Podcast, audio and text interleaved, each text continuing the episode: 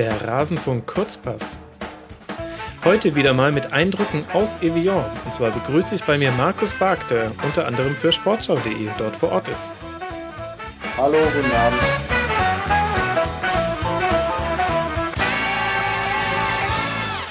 Markus, wie toll, dass du wieder Zeit für mich gefunden hast, obwohl ihr vor Ort ja doch einen stressigen Job habt. Vielen Dank. Kein Problem. Heute ist ja spielfrei und um diese Zeit geht das dann problemlos. Mhm, also wir nehmen Montagabend auf für alle Hörer, die das jetzt vielleicht erst am Dienstag hören werden.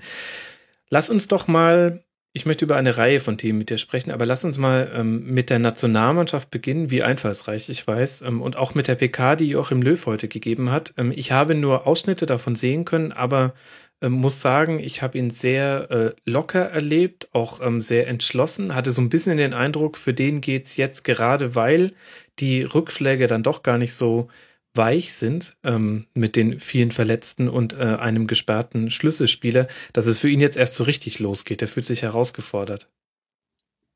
Das denke ich auch. Der Eindruck, dass er sehr locker ist, den hat man eigentlich schon seit vielen Monaten. Nach dem WM-Titel hat da, glaube ich, äh, so eine Entwicklung eingesetzt, dass er viel entspannter ist was natürlich auch dazu beiträgt, und er hat ja heute auch gesagt, ich liebe solche Spiele, ist, äh, dass er inzwischen äh, nicht dauernd hören muss, er hat noch gegen keine große Nation gewonnen. Das war mhm. ja mal ein, großes Thema. Und jetzt äh, sieht das ja ganz anders aus. Und nach einem Sieg, selbst wenn das statistisch anders zählt, äh, gegen Italien, kann man sich sicherlich auch auf Frankreich freuen. Und ich fand auch eine Stelle bei der PK heute bemerkenswert, als er sich freute, dass jetzt hier auch in Frankreich mal eine Euphorie losgebrochen ist. Gestern war das tatsächlich selbst hier in Evian bemerkenswert, dass er in derselben Situation ist und die Mannschaft wie in 2014 in Brasilien, als auch halt eine ganze Nation darauf wartete, dass der Gastgeber Deutschland rauswirft. Und das Ergebnis von Brasilien ist auf jeden Fall bekannt und ich denke, dass er sich wieder, wie schon gegen Italien, auch sehr gute Chancen ausrichtet, äh, ausrechnet, selbst wenn jetzt ein paar Spieler ersetzt werden müssen. Mhm. Ich habe auch tatsächlich den Eindruck, das sagt sich natürlich leicht aus äh, meiner entfernten Perspektive, aber dass Löw eigentlich wenig zu verlieren hat, denn ähm, selbst wenn man jetzt ausschiede gegen Frankreich, dann ist ein Teilargument immer, ähm, mein Gott, äh, Mats Hummels hat wirklich gefehlt und ähm, wo wären wir wohl hingekommen, wenn Mario Gomez sich nicht verletzt hätte? Und dann ist ja noch nicht mal klar, wie es mit Sammy Kedira und Bastian Schweinsteiger aussehen wird. Das heißt, ähm, es wird immer auch ein Argument geben, wenn man sich nicht komplett äh, rausschießen lässt, wenn es jetzt nicht ein 7 zu 1 gegen Deutschland wird, äh, dann kann man immer mit erhobenem Haupt gehen, sage ich mal. Würde ich ja, nicht ganz so sehen, weil es bleibt ja immer noch die Hintertür. Es ist ja klar, das haben wir ja auch Samstag gesehen, es wird über den Trainer und die Taktik und die Aufstellung so viel diskutiert, dass äh, wenn er jemanden jetzt aufstellt und er muss ja neue, neue Leute bringen oder andere Leute bringen, wahrscheinlich wird ja auch ein Debütant dabei sein, wenn das dann in die Hose geht, dann ist ja klar, dass er auch wieder kritisiert wird. Aber ja, von der Richtung her, von der Richtung her stimmt es schon, ja. Mhm.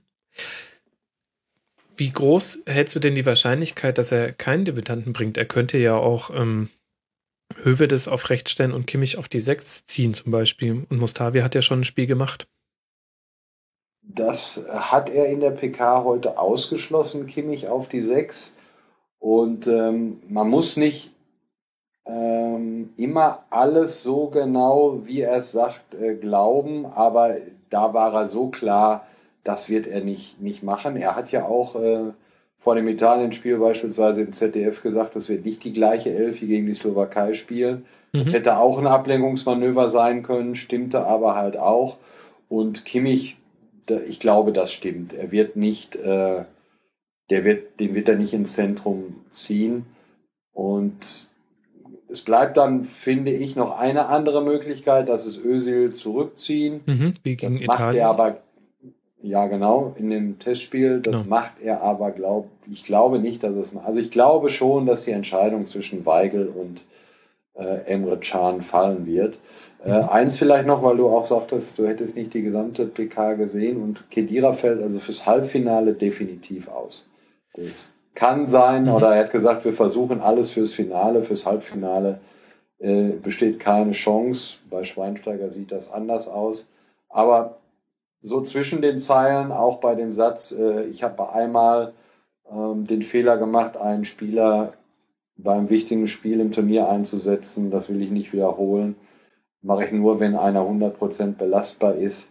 Deshalb glaube ich eher nicht, weil Schweinsteiger hat unglaublich wenig gespielt dieses Jahr. Mhm. in, ich habe nochmal geguckt, in den Minuten, in denen er gespielt hat, 12,7 Kilometer gelaufen. Das ist eine ganze Menge. Das laufen sehr, sehr viele äh, Spieler nicht während 90 Minuten. Gut, der hatte jetzt ein bisschen mehr, aber dann auch noch angeschlagen und dann gegen Frankreich mit ja, ziemlich dynamischen Mittelfeldspielern. Ich glaube eher, dass, dass Löw jemanden bringt, der hundertprozentig fit ist und soweit man das mitbekommen hat, also ich wüsste nicht, dass die irgendwann mal eine Trainingseinheit ausgesetzt haben, sind Weigel und Schahn absolut fit. Mhm. Ich fand es sehr interessant, dass das wohl die erste Aktion von Bastian Schweinsteiger nach seiner Einwechslung war, in der er sich gleich seine Verletzung zugezogen hat. Da sieht man mal, wie die mit Adrenalin äh, voll gepusht ist, dann doch noch irgendwie übers Spiel tragen können. Du, ich muss dir ganz ehrlich sagen, äh, ich habe die Szene äh, beobachtet und Schweinsteiger stand dann da, hat sich ans rechte Knie gefasst und dann diese typischen Bewegungen macht, die, gemacht, die man so, wenn man äh, Schlag gekriegt hat, macht, mal testen, wie das, mhm. wie das aussieht, wie es geht. Und da waren so 20 Sekunden, wo ich dachte, ups, jetzt muss er schon äh, nach einer Viertelstunde ein zweites Mal wechseln, weil es war halt auch wieder das rechte Knie, an das er sich dann äh, gefasst hat. Mhm. Und dann hatte man so noch eine Minute den Eindruck, ja, er läuft nicht rund. Aber dann, dann ging es halt doch wieder. Das war wohl äh, im ersten Moment der, der Schmerz des Schlages, den er da gespürt hat. Aber ich dachte erst, oh, das äh, sieht so aus, als wäre jetzt eine Viertelstunde vorbei und zwei Wechsel schon dahin. Mhm. Das wäre natürlich, wenn man auch sieht, wie das Spiel dann weiterging, ziemlich bitter gewesen. Und ich fand auch, dass Schweinsteiger unter den Umständen eine sehr, sehr ordentliche Partie gespielt hat. Mhm. Ähm, das war schon in Ordnung. Mhm. Ich habe mich dann zum ersten Mal wieder an, an diese Szene zurückerinnert, tatsächlich nach seinem verschossenen Elfmeter, als er sich dann äh, quasi direkt neben dem Elfmeterpunkt erstmal ähm, mit den Fingerspitzen bis an die Fußsohlen gestreckt hat, wo ich mir dachte, ähm, in, in einem Moment so großer Enttäuschung würde man, glaube ich, eher versuchen, irgendwie da einfach wegzulaufen langsam. Ähm, und da dachte ich mir, das sieht irgendwie auch nach Schmerzen aus. Warum dehnt er sich jetzt quasi aus mitten neben dem Elfmeterpunkt? Ähm, da, da habe ich mir dann kurz gedacht, lief der nicht unrund und hat sich ja leider bestätigt. Jetzt so in der Retrospektive ähm, oder der halben Retrospektive, wir sind ja noch im Turnier, findest du, dass sich Löws Nominierungstaktik mit einem Backup pro taktischer Position, so grob gesprochen, ähm, bewährt hat? Also dass er jetzt eben aus Chan und Weigel wählen kann? Oder würdest du sagen, hätte er das mal lieber beim Mittelstürmer gemacht? denke schon, dass sich das bewährt hat, weil beim, beim Mittelstürmer hat er ja immer noch mehrere Optionen. Götze kann das spielen, Müller kann das spielen. Zur Not, glaube ich, könnte das auch Ösel spielen. Also der hat mhm. äh, in der Nationalmannschaft, als das letztens, letztmals versucht wurde, hat das nicht gut gemacht. Das war aber auch ein Testspiel. Ähm, bei der U21-EM, die die gewonnen haben, kann ich mich erinnern, dass er äh, das auch einige Spiele gespielt hat. Das wäre natürlich auch nochmal ein Überraschungsmoment. Ich glaube nicht, dass es, dass es passieren wird. Aber die Möglichkeit ist auch da. Draxler ist auch äh, ab und an jetzt in die, in die zentrale Spitze gegangen. Äh, ist jetzt auch nicht unbedingt seine, seine Position. Aber Löw ist halt jemand, der der sagt sich, äh, bevor ich jemanden in den Kader nominiere, von dem ich nicht 100% überzeugt bin, nur weil er, äh, dann lasse ich ihn halt weg, auch wenn er die Position spielen kann, auf der wir äh, etwas knapper besetzt sind. Mhm. Äh, jetzt ist ihm natürlich Reus auch äh, weggegangen. Das ist einer, der auch die Position hätte spielen können. Und das, das finde ich eigentlich okay. Wenn man von der Lösung nicht überzeugt ist, dann soll man es bleiben lassen. Mhm. Vielleicht gibt es auch tatsächlich zu Gomez nicht den 1 zu 1 Ersatz, den es halt zu anderen Spielern gab. Also wenn man jetzt sieht, auf rechts ähm, hat er sich letztlich entschieden zwischen Rudi und Kimmich und ähm, erstaunlicherweise ähm, für viele Beobachter Rudi nach Hause geschickt, der vorher ja. ähm, immer mit dabei war. Aber das hat sich bewährt und ähm, bei Weigel konnte man es jetzt noch nicht im Turnier sehen, aber man hat es in der Bundesliga-Saison gesehen, dass der auch in seiner Debütanten-Saison in der ersten Liga wahnsinnig passsicher, ähm, anspielstark war ähm, und einfach sehr, sehr schlau gespielt hat und deswegen auch so viele Ballkontakte hatte. Ähm, also hat, hat schon anscheinend an den Stellen, wo er auch ernsthafte Backup-Möglichkeiten hatte, ähm, die Entscheidung sich nicht leicht gemacht und bisher ist er damit ganz gut gefahren. Was würdest du sagen, wie ist so die Stimmung in der Mannschaft auch? Kann, kriegt man dafür ein Gefühl, wenn man vor Ort ist, oder ist es schwierig, weil man immer nur die reingewaschenen ähm, PK-Zitate bekommt? Das ist natürlich schwierig, weil man nie so eng dabei ist, dass man das hundertprozentig äh, beurteilen kann. Aber das, was man so auch im Gespräch mit Leuten vom DFB hört, ist das äh, alles alles in Butter, auch Spieler, die früher mal so ein bisschen, äh, wie soll ich sagen, nicht isoliert waren, aber das ist ja auch ein offenes Geheimnis, dass, dass Mats Hummels mal mit einigen Kollegen äh, mhm. ein bisschen Theater hatte. Äh, das soll sich äh, sehr geändert haben und das glaube ich auch. Ich hatte letztens kurz die Gelegenheit, mit, äh, mit dem Mats Hummels zu sprechen.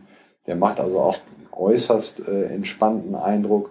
Und das ist natürlich immer, hängt immer damit zusammen, wie die Ergebnisse sind, wie man selber in Form ist. Und ich finde Boateng Hummels, auch wenn ich die anderen Spiele nicht alle über 90 Minuten und auch wenn dann nicht immer so ganz konzentriert gesehen habe, aber ich glaube, das ist mit Abstand das beste Innenverteidigerpaar bei, bei dieser Europameisterschaft.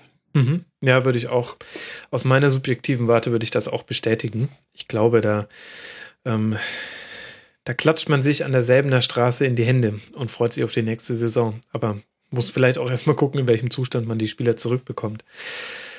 Ähm, ich würde gerne mit dir noch ein paar, über ein paar allgemeine Themen sprechen, die nicht mehr so richtig stattgefunden haben in der Berichterstattung. Und wenn ich jetzt schon mal die Chance habe, mit jemandem vor Ort zu sprechen, würde ich das gerne abklopfen, ähm, ob es da auch einfach nichts Berichtenwertes gab. Zum einen ähm, haben wir vor dem Turnier und in der ersten Woche sehr stark thematisiert den Aspekt der Terrorgefahr und der Sicherheitskontrollen vor Ort, ähm, wie die Franzosen das angehen, dann ja auch in Zusammenhang mit Hooligan-Ausschreitungen, äh, vor allem bei äh, England gegen Russland, aber auch bei Deutschland gegen Ukraine. Wie ist denn dieses ganze Sicherheitsthema? Ist das noch ein Thema vor Ort? Hat sich da vielleicht auch in Frankreich was gewandelt?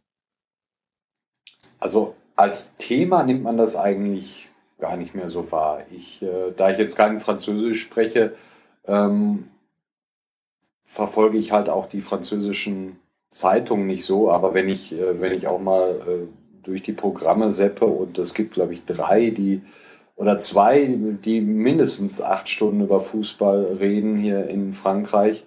Und da wird über Sicherheit eigentlich gar nicht mehr geredet. Äh, es gibt weiterhin die starken Sicherheitskontrollen. Also wir müssen noch jedes Mal, wenn wir in unser Containerdorf kommen, auch wenn die Leute uns jetzt gut kennen und wir schon äh, miteinander äh, quatschen, wie es geht und so weiter, müssen wir immer noch unsere Tasche äh, öffnen, alles zeigen. Wir werden, wenn wir mit dem Auto hochfahren, wird das äh, wird in den Kofferraum geguckt und äh, durch eine Sicherheitsschleuse geht es auch jedes Mal. Das ist an den Stadien auch absolut üblich. Ich weiß nicht, ob die Präsenz der Polizei abgenommen hat. Ich kann mir das nicht vorstellen. In mhm. Bordeaux war es ein, sehr merkwürdig. Da bin ich, äh, bin ich in der Stadt gewesen. Es war samstags mittags so sehr belebt natürlich auch. Normale, normale Einkaufspublikum, äh, normales Einkaufspublikum, das durch die Straße ging. Da hat man irgendwie gar keine Polizei oder so gesehen. Und dann bin ich äh, zurück äh, zu unserem Hotel, um mich dann auf den Weg zum Stadion zu machen. Und da kamen mir zehn bewaffnete Soldaten an, aber da waren überhaupt keine Menschen, weil das schon abseits der Stadt war. Also die sind da jetzt nur so patrouilliert, da wo die Menschen waren. Da hat man gar nichts von mitgekriegt, aber man hat ja auch gehört, dass ziemlich viele Leute, ziemlich viele Sicherheitskräfte in Zivil unterwegs sind. Mhm. Aber das Thema ist klar, also da braucht man nicht drum rumreden. Bis, bis etwas passiert, äh, wird das kein Thema mehr werden, denke ich. Ja, hoffen wir auch, dass es kein Thema mehr wird. Mich hat es eben nur interessiert, ob sich da auch vor Ort etwas verändert hat. Es ist ja schön, dass es kein Thema mehr ist. Genau, ja. Also es gibt, wie überall, es gibt Ordner, die gucken, äh, die gucken genau rein. Also ich wundere mich manchmal, ich habe eine Tasche, da sind drei, äh, drei Reißverschlüsse. Bei den meisten äh, muss ich einen aufmachen und wenn die dann einen Computer sehen, dann sagen die, alles klar. Ne? Also in den anderen beiden äh, Fächern könnte ich dann was weiß ich was mitnehmen. Mhm. Aber äh, es gibt auch manche an Stadien, die lassen sich haarklein äh, alles zeigen und äh, Sonnenbrillenetui muss man da auch aufmachen. Okay. Das kostet dann natürlich Zeit und manchmal sind die Schlangen wirklich lang, weil es nur eine Schleuse gibt und es sind ja unglaublich viele äh, Journalisten und auch Techniker und Stewards und ach, was weiß ich, auch die Sicherheitsleute selber werden ja äh, nochmal kontrolliert, wenn sie ins Stadion gehen. Mhm. Da kann schon, äh, da kann schon mal eine Stunde vorbei äh, ziehen, bis man dann im Stadion ist. Und haben dafür, hat dafür die Mehrheit Verständnis oder? Ja, absolut. Okay. Also ich kann mich nur an eine Situation erinnern, das war wirklich ein bisschen blöd, weil es da einen Platzregen gegeben hat nach dem Training und äh, das war so, wo als alle schon 20 Mal da durchgegangen sind und dann, weil das Zelt ist viel zu klein, als dass alle da reinpassen und wenn man dann da im Regen steht und hat mhm. irgendwie um 11 Uhr noch einen ganzen Arbeitstag vor sich und merkt jetzt gerade, wie man äh, komplett nass wird, dass man dann, dass dann jemand sagt, oh, Leute, lasst uns doch jetzt bitte mal so durch, es regnet wie, äh, wie Sau, dann aber das ist das Einzige, woran ich mich erinnern kann. Ansonsten ist das inzwischen, es ist ja auch im Bundesliga-Stadion inzwischen üblich, von daher hat da auch jeder Verständnis für. Mhm. Warst du damals auch vor Ort beim Testspiel im November ähm, Deutschland gegen Frankreich? Also ich könnte eine Geschichte dazu erzählen, warum es zufälligerweise nicht äh, der Fall war, aber ähm, um es kurz zu machen, es war tatsächlich totaler Zufall. Ich hatte die Karte zu Hause. Äh, ich hatte jetzt noch nichts gebucht, weil das von Dortmund aus fährt man mit dem Thalys ja in ein paar Stunden nach Paris. Das mhm. wollte ich kurzfristig machen.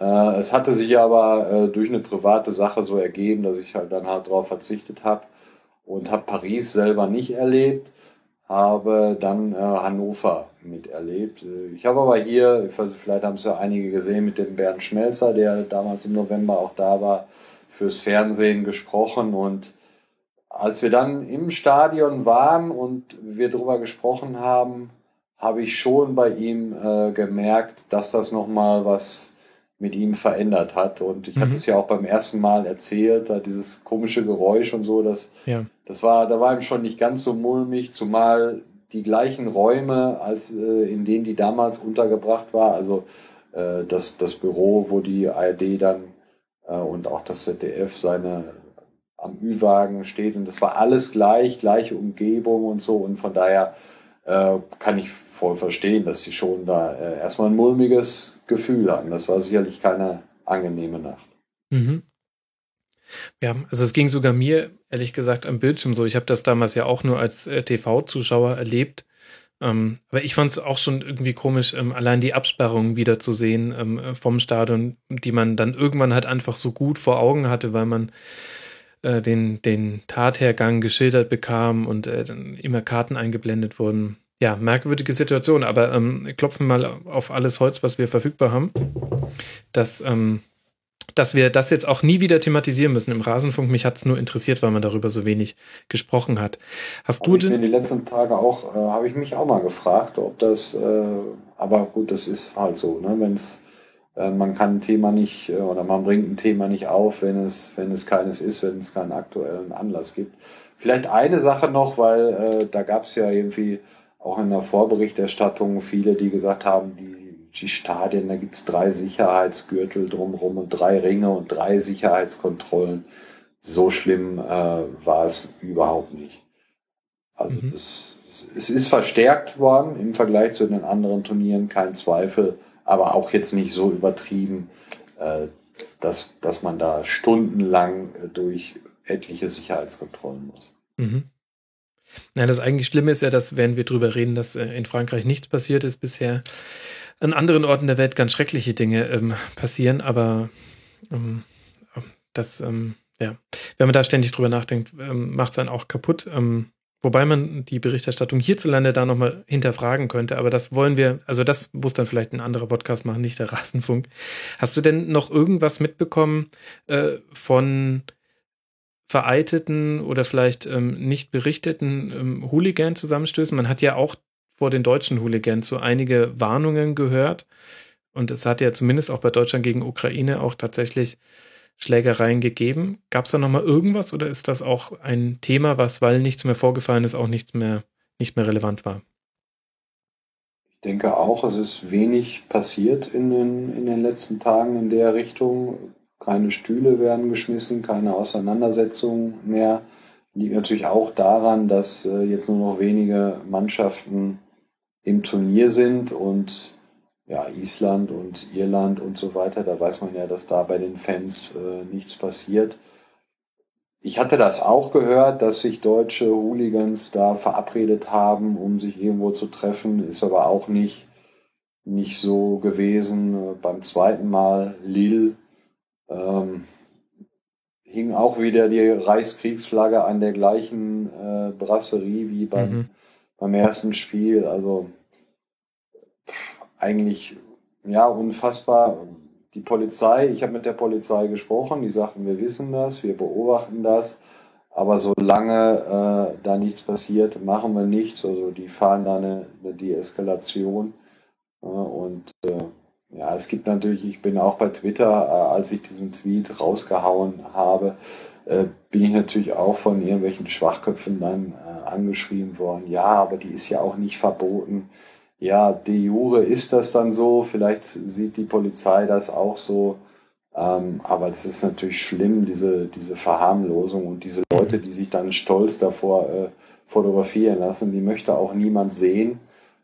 Äh, aber es ist halt auch Tatsache, dass nichts passiert ist, zumindest äh, weiß ich von nichts. Und ich hatte mit dem Korrespondenten auch telefoniert und dem gesagt, du, da, das ist da, weil ich ja dann auch zum Stadion musste und der sagte, ja, ich gucke mir das an, ob da was ist und da war halt dann nichts. Ne? Die sind irgendwann äh, dann auch zum Stadion. Also ich weiß nicht, ob sie Karten haben, das kann ich nicht beurteilen. Mhm. Äh, ob die dann da geguckt haben oder zum Stadion gegangen sind, das, das weiß ich nicht. Aber ich habe nichts Nennenswertes in den vergangenen zwei, drei Wochen gehört oder mitgekriegt. Okay. Ähm, was ja immer wieder thematisiert wird und unterschiedlich kritisch gesehen wird, äh, von je nachdem, auf welche Art Fan man trifft oder auf welche Haltung einfach dazu, äh, sind die Fangesänge der deutschen Fans in den Stadien. Ähm, da haben wir unter anderem das äh, inzwischen berühmt-berüchtigte Lied der bösen Onkels. Wir haben, ähm, inzwischen wird die Nationalhymne gesungen und ähm, immer wieder geistern Tweets herum, die ich natürlich nicht verifizieren kann, weil ich nicht vor Ort bin, auch von, ähm, von fremdenfeindlichen und antisemitischen Gesängen. Ähm, hast du sowas auch wahrgenommen? Und was mich vor allem noch mehr interessieren würde, dagegen tun könnte ja tatsächlich nur eine organisierte Masse etwas. Und das wäre dann der Fanclub Nationalmannschaft powered by Coca-Cola. Ähm, da würde mich deine Einschätzung interessieren. Hat der DFB Sieht er das überhaupt auch diese Problematik oder findet man das vielleicht auch gar nicht problematisch? Das muss ich dir ehrlich sagen, da bin ich, äh, bin ich überfragt, weil ich mir um diese Fanbelange in der Beziehung äh, noch gar nicht so äh, gekümmert habe, weil das auch nicht zu meinem äh, Aufgabengebiet mhm. gehört. Ähm, also klar, am, am wann war das Spiel Samstag gegen Italien, mhm. gab es die Fangesänge Scheiß Italiener, das war für jeden zu hören und ich muss dir ehrlich sagen, wahrscheinlich dieses Lied von den bösen Onkels ist wahrscheinlich das, wo ich mich die ganze Zeit frage, was singen die überhaupt? Äh, deshalb gucke ich da immer, wenn, immer wenn das gesungen wird, gucke ich bei Twitter nach, ob irgendjemand da was zu schreibt. Und da ich aber niemals äh, irgendwas gelesen habe, dachte ich ja, das wird irgendwas sein, was dann Gott sei Dank aber äh, harmlos ist. Äh, da, da müsste ich jetzt echt, müsste ich, müsstest du mir, mich aufklären, was das für ein Lied ist und was die da singen, weil ich verstehe den Text äh, nie. Oh je, ich weiß es auch nicht. Ich glaube, es ist äh, ein Lied ich glaube, es ist das Lied Mexiko, aber da könnte ich mich jetzt auch sehr in die Netze setzen. Ich weiß es äh, ehrlich gesagt auch nicht genau. Ich weiß nur. Ähm, ich kenne kein Lied von den bösen Onkels und ich will das auch äh, nicht ändern. Von daher werde ich da auch gleich nicht googeln. Ich glaube, man muss auch nicht alles wissen. Ja, es ist das Lied Mexiko. Die, die Leute können es selber googeln. Ähm, ja, interessante Frage irgendwie. Eigentlich müsste man diese Frage mal an den DFB stellen, finde ich, ob das überhaupt als Problem wahrgenommen Ja, ja, das kann man machen. Es gibt, ähm, ich meine, der Fanclub Nationalmannschaft ist ja organisiert. Die haben sicherlich einen Sprecher. Ich weiß nicht, ob das über die Medienabteilung des DFB dann geht.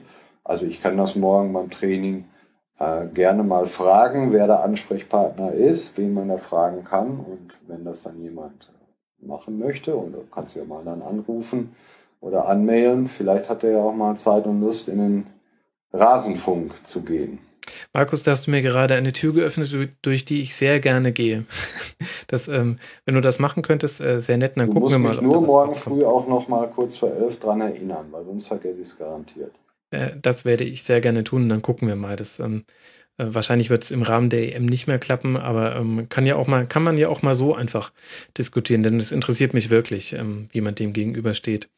Und dann gibt es noch ein, ein anderes Thema, was im Vorfeld der EM einmal kurz ähm, aufploppt und dann während der EM. Ähm, und zwar den ganzen Themenbereich Doping und dann im Zuge der EM auch äh, Schmerzmitteleinsatz. Doping wurde vor allem deshalb relevant, weil es ein höchst interessantes Urteil gab. Die Dopingproben vom äh, Dopingarzt Fuentes, ähm, auch die Fußballerproben, die irgendwie mysteriöserweise immer aus seinem Prozess rausgehalten wurden, die dürfen jetzt ähm, geöffnet werden, wenn ich das richtig verstanden habe. Auch dazu wird es bestimmt noch mal was im Rasenfunk geben, wo wir da ausführlicher drauf ähm, eingehen. Das äh, war ganz kurz vor Beginn der EM, deswegen ging das ein bisschen unter. Und dann gab es während der Europameisterschaft eine Recherche de, ähm, des Recherchenetzwerks Korrektiv, ähm, die wir auch mal mit Jonathan Sachse beim Tribünengespräch zu Fußballdoping zu Gast hatten. Wer sich für den Themenkomplex interessiert, da gibt es vier hoffentlich ähm, informative Stunden dazu. Da müsste man nach dem Tribunengespräch zu Fußballdoping suchen.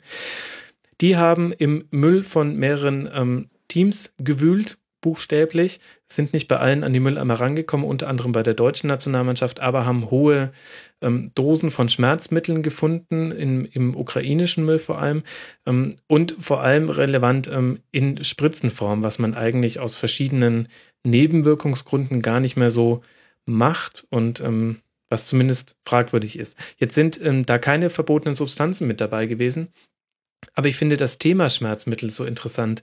Ähm, du als erfahrener Hase, sag mir mal, wie sollte ich denn als äh, noch nicht so erfahrener Hase in meiner Berichterstattung damit umgehen? Dass ähm, es gibt die Realität, Schmerzmittel ähm, gehören zum Alltag eines Fußballprofis dazu und gleichzeitig gehört es auch zur Berichterstattungsmentalität oder Realität, dass ich zum Beispiel auch ich hier im Rasenfunk Bastian Schweinsteiger dafür feiere, wenn er sich durchs WM-Finale 2014 schleppt?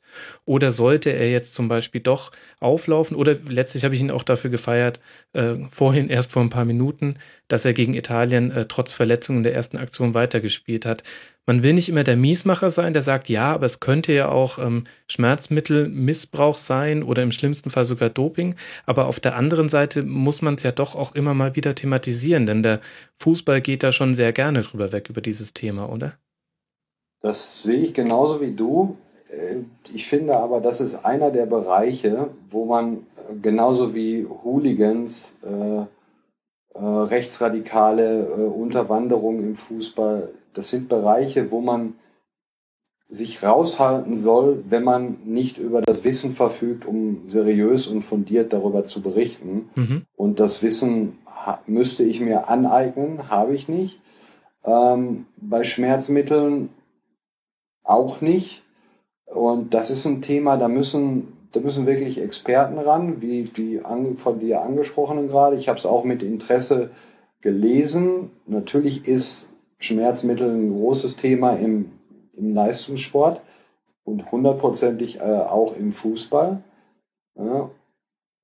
Einerseits muss man natürlich sagen, muss jeder selber wissen, was er seinem äh, Körper zumutet, beziehungsweise die Ärzte müssen wissen, was sie den Körpern ihrer äh, Klienten zumuten oder ihrer Patienten in dem Fall. Das ist furchtbar viel Grauzone. Jeder, denke ich, reagiert da auch anders. Also ich kann jetzt sagen, ich habe ein sehr interessantes Sportgespräch mal im Deutschlandfunk gehört. Das war vor der Handball-EM mit Oliver Rogisch. Müsste, äh, da das ein Jahr zur Verfügung steht, auch äh, noch in der Mediathek zu holen sein. Mhm, ich werde es raussuchen. Ähm, äußerst äh, interessant. Äh, kurz und knapp gesagt, äh, er sagte, war mal ein Riesenproblem bei den Handballern. Ähm, also bis an, an die Grenze, äh, bis nicht an die Grenze, sondern bis über die Grenze, äh, sei inzwischen viel besser geworden. Ich ich, ich kenne für den Fußball keine, äh, keine vergleichbaren Aussagen.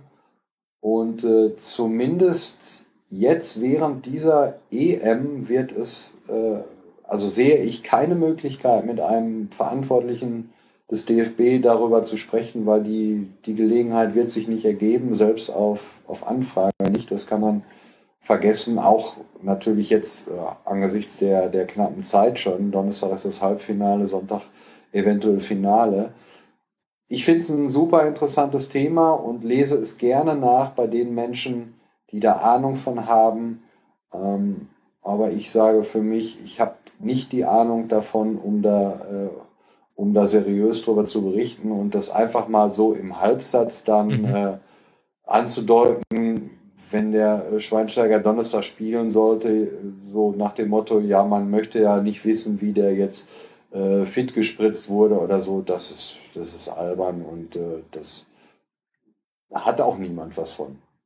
Ja, okay, da gebe ich dir schon recht, aber auf der anderen Seite, wenn sich nur die absoluten Experten äh, zu allem äußern, dann werden zum einen ganz, ganz viele Leute gar nichts mehr sagen, bei manchen vielleicht gar nicht mehr so unangenehm. Aber nee, was ich ganz ernsthaft meine, ist, ähm, das kann ja auch nicht die Lösung sein, dass man letztlich ja dann, letztlich geht man dann doch diese Schweigetaktik ein, die unter anderem ja auch der DFB fährt. Wenn du mir sagst, man bekommt dazu auch gar keine Aussage, wo ich jetzt ähm, mal unterstellen würde, die Hypothese, ähm, eigentlich müsste man, wenn man äh, dazu, ähm, also wenn man da eine absolut reine Weste hat, kann man da doch eigentlich auch super drüber reden.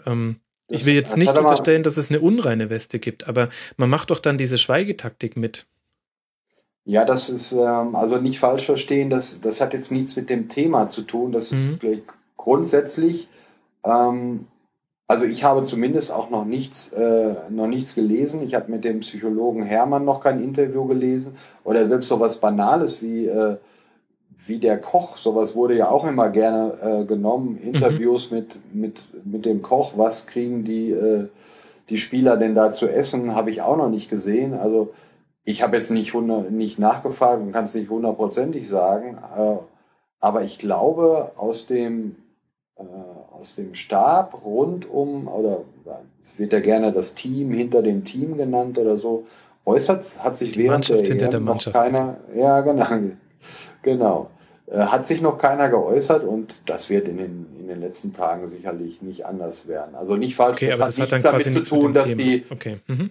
nichts damit zu tun, dass die zu, zu bestimmten sensiblen oder heiklen Themen nichts sagen wollen, sondern das, das gilt grundsätzlich. Mhm. Aber das kann man, und eins auch noch, ähm, Experte meine ich jetzt nicht, dass man, äh, dass man Mediziner sein muss, um sich damit zu beschäftigen, aber äh, man muss man muss halt so tief drinstecken, dass man mit den Leuten äh, zumindest mal inoffiziell gesprochen hat und dass man weiß, was abgeht, dass man mit Ex-Profis vielleicht mal gesprochen hat, ne? dass man eine Grundlage äh, eines Wissens hat, ähm, nur zu sagen, äh, dass, dass Schmerzmittel verwandt werden und das, äh, das ist mir halt zu wenig. Und da würde mhm. ich mir dann wünschen, dass da Leute äh, dran gehen, die sich da eingehend mit beschäftigen. Und da sind der, der Jonathan Sachse und der Daniel Drepper sicherlich absolut geeignet. Und wenn die was darüber schreiben, dann lese ich das auch gerne und dann weiß ich auch, dass das äh, fundiert ist. Mhm. Ja, also sehr wichtige Einschränkung erstmal mit dem DFB. Da hast du natürlich vollkommen recht. Wenn die sich generell gar nicht äußern, dann ähm, äh, muss ich da auch die, die, die halb gemachte Unterstellung definitiv auch zurücknehmen. Trotzdem frage ich mich manchmal, Wäre es nicht schon mal ein Anfang? Ich muss ja auch nicht immer gleich unterstellen, oh, da wurde jetzt etwas ähm, getan, was vielleicht nicht unbedingt illegal ist, aber ähm, ähm nicht, ähm, nicht im medizinischen Sinne ratsam. Aber könnte man nicht zum Beispiel auch einfach versuchen, und damit meine ich mich selbst auch mit am meisten, auch so, so ähm, Leistungen, die so über die Grenzen des äh, Körper, der körperlichen Belastung fast hinausgehen, bei Sportlern vielleicht auch nicht mehr so abzufeiern. Ich habe so den Eindruck, man bedient da auch total gerne, also das war natürlich ikonisch, wie Bastian Schweinsteiger dann sogar irgendwann blutend nach dem 120. Foul der Argentinier an ihm ähm, am, am, am Spielfeldrand lag und dann äh, Kevin Großkreuz nicht eingewechselt wurde, weil er gesagt hat, nee, ich gehe jetzt da rein und mach das fertig. Das war, war natürlich ein tolles Bild und auch eine tolle Geschichte. Aber vielleicht sollte man solche Geschichten dann auch gar nicht mehr mit so einer Werf dann erzählen. Ich, ich, ich weiß es nicht. Ich bin da so ein bisschen hilflos, ehrlich gesagt. Ja, diese Hilflosigkeit ist natürlich dadurch gegeben, dass wir über Dinge sprechen, die nicht verboten sind. Sie stehen nicht auf der, auf der Dopingliste und äh, deshalb dreht man sich da im Kreis, mhm. denke ich auch. Ne? Das ist äh, ein Teil äh, der Berichterstattung, die natürlich auch immer darauf gerichtet sein muss, dass es die Leute interessiert. Und wenn du, wenn du so ein Argument äh, das mögen Leute für, für schwach halten, dieses Argument, aber es ist nun mal ein richtiges. Äh, die Sachen sind nicht verboten. Warum sollte man dann darüber diskutieren? Ne? Das sind die Argumente äh, der Leute. Mhm. Die sind für mich auch verständlich. Ähm, man kann sicherlich, könnte man mal ausführlich drüber sprechen und ich, es gibt ja auch äh, sicherlich Berichte und Texte darüber, äh, hat man ja jetzt auch gesehen, ähm, die Recherche, der Ansatz der Recherche, für den finde ich ja schon äh, sehr interessant, da im, im Müll zu wühlen. Mhm. Hm. Gelernt bei der Aber, Tour de France. Das ist richtig, ja. Das äh, wird ja vielleicht auch uns in den nächsten Wochen dann noch häufiger begegnen, wieder das äh, Müll ja. Also ich weiß, ich, äh, aber Tour de France, vielleicht, also der Kollege Michael Ostermann, der jetzt für die Sportschau gerade bei der Tour de France ist, ähm, das kann sein, dass der sich da äh, viel besser auskennt als ich, weil du im Radsport, äh, selbst wenn äh, selbst wenn das wenn vielen Fahrern das natürlich auch auf den Geist ging, dass sie dauernd auf Doping angesprochen werden, aber die Zugänge zu den Fahrern und die mal zur Seite zu nehmen und mit denen mal ja, ein inoffizielles Gespräch zu führen, die sind äh, immer noch deutlich besser als bei den Fußballern. Mhm der könnte dir sicherlich äh, wesentlich mehr über Schmerzmittel im Radsport und ja, dann auch Leistungssport erzählen, aber ob der beim Fußball so weiß. Also ich kenne jetzt keinen, der, äh, ich kenne keinen, der, der da mal recherchiert hat, außer jetzt den der genannten. Mhm.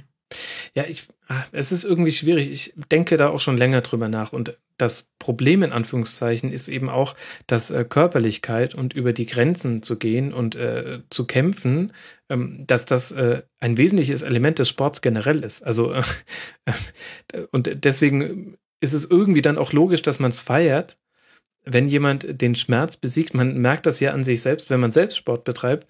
Ähm, das ist ja dieser ganz normale Rhythmus. Der, der Körper sagt, oh, jetzt fängt es an weh zu tun und dann sagt der Kopf, ja geil, jetzt, jetzt geht's ja. los, jetzt gehe ich über eine Grenze drüber. Deswegen gehört das ja auch dazu. Und wie gesagt, ich bin da auch, ähm, wahrscheinlich bin ich da auch deswegen so hilflos, weil ich auch ein wahnsinniger NFL-Fan bin, obwohl ich weiß, was da passiert bei denen. Äh, da geht's ja noch ganz anders ab. Ähm, ja, schwieriges Thema. Ähm, wir werden es auch heute wahrscheinlich nicht gelöst bekommen, Markus, aber ich finde es mal ganz interessant, da deine Einschätzung zuzuhören. Vielen Dank dafür. So, wie machen wir jetzt da jetzt den Deckel drauf? Siehst du, Miesmacher-Thema. ich weiß es nicht. Jetzt die wieder zum Fußball zu kommen, ist in der Tat nee. recht schwierig. Wir, wir, wir müssen einfach aufhören wahrscheinlich. Oder hast du noch einen Schwank aus Evian zu erzählen? Es gab einen Autokorso, habe ich jetzt gelesen, und ich konnte es nicht glauben.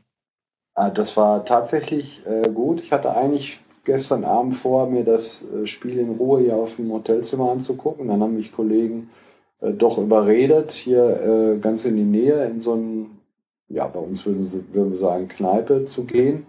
Und wir haben uns schon gewundert, wie voll die war. Wir hatten da schon mal ein Spiel geguckt, auch ein Spiel Frankreichs.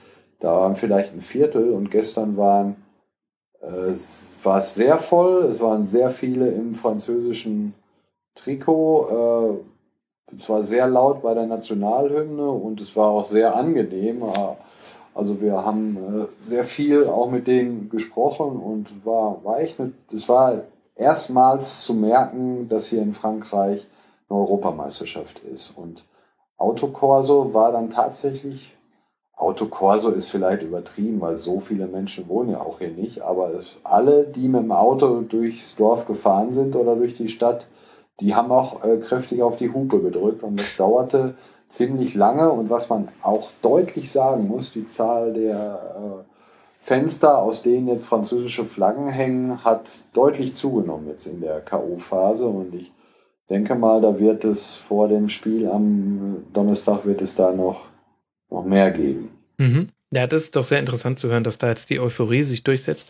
Übrigens, kleiner Lesetipp für die Hörer und ähm, falls du, wahrscheinlich hattest du noch nicht die Zeit dafür, auch für dich, Frédéric Vallin hat ähm, der Ed Freval auf Twitter hat ein Essay geschrieben, Sedan schweigt, gibt's als E-Book für, ich glaube, drei Euro oder sowas, wo er die äh, kulturellen, soziologischen und gesellschaftlichen Hintergründe der Entwicklung in Frankreich von 1998 an bis eben jetzt in die Gegenwart ähm, nacherzählt, eben ausgehend davon, dass damals die Nationalmannschaft ähm, von Sedan 98 als äh, geglücktes Beispiel für geglückte Integration gefeiert wurde und ähm, wir alle wissen, wie es sich in Frankreich und ja nicht nur da, auch in Deutschland, ähm, äh, danach entwickelt hat, ähm, äh, mit, mit ähm, brennenden Autos in den Banlieues und äh, bis hin jetzt zu offenem Rassismus und ähm, äh, merkwürdigen Diskussionen im ganzen Land. Äh, sehr, sehr lesenswert und interessant. Kann ich echt empfehlen.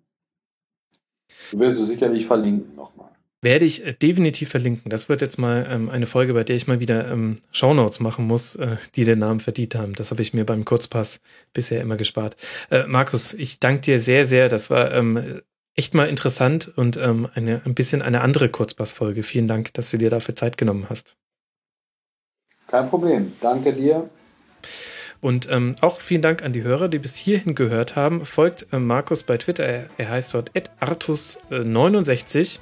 Und wir Hübschen hören uns wieder morgen, wenn es den nächsten Kurzpass gibt. Und dann reden wir natürlich über das erste Halbfinale Wales gegen Portugal.